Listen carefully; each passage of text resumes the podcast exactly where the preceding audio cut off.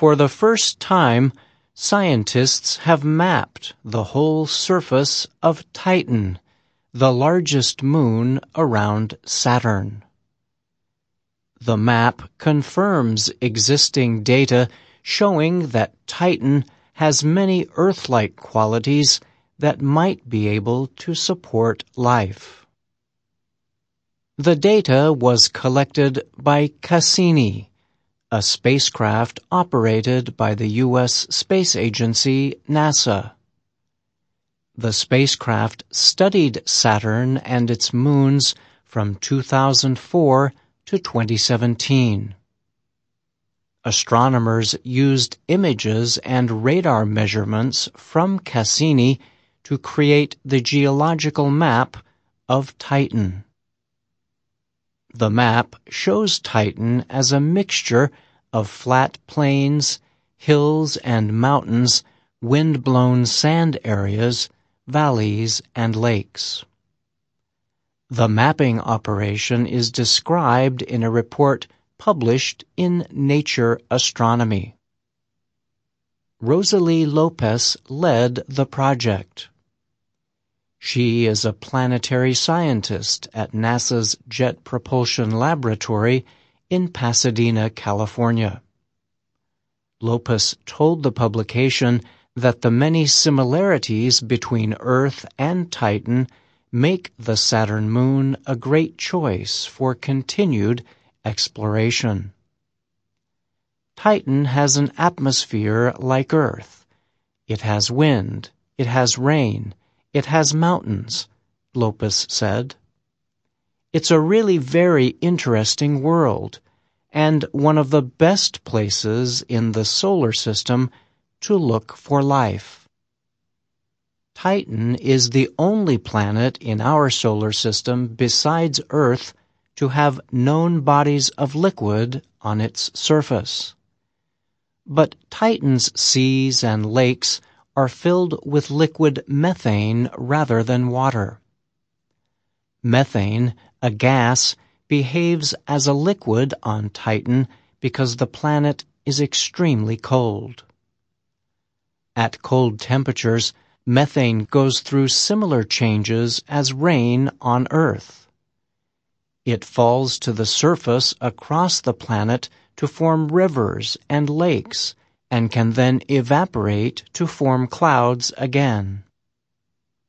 The map found that nearly two-thirds of Titan's surface is made up of flat plains, Nature reported. About 17% is covered in sandy hills shaped by the wind, mostly around the equator. Unlike Earth, Titan's sand is made up of carbon, hydrogen, nitrogen, and oxygen. Around 14% of the surface is considered hilly or mountainous.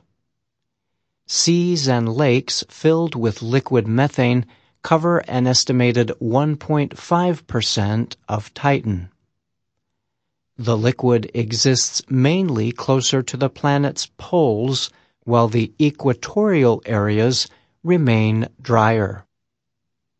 Ralph Lorenz is a planetary scientist at the Johns Hopkins University Applied Physics Laboratory in Laurel, Maryland. He told the publication one of Cassini's most interesting discoveries is that Titan is so diverse.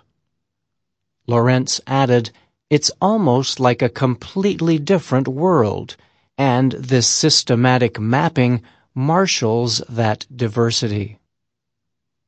Rosaly Lopes says organic materials, those containing carbon, in Titan's atmosphere are important for the growth of living organisms. Organics are very important for the possibility of life on Titan, which many of us think likely would have evolved in the liquid water ocean under Titan's icy crust, she said. Scientists believe the mixing of organic material and liquid could have caused complex molecules to develop, or possibly life itself.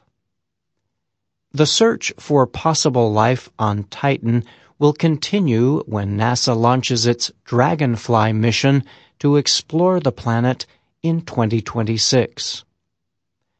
Dragonfly is a drone or pilotless aircraft. It is designed to capture images from above Titan as well as to land on the planet to collect data.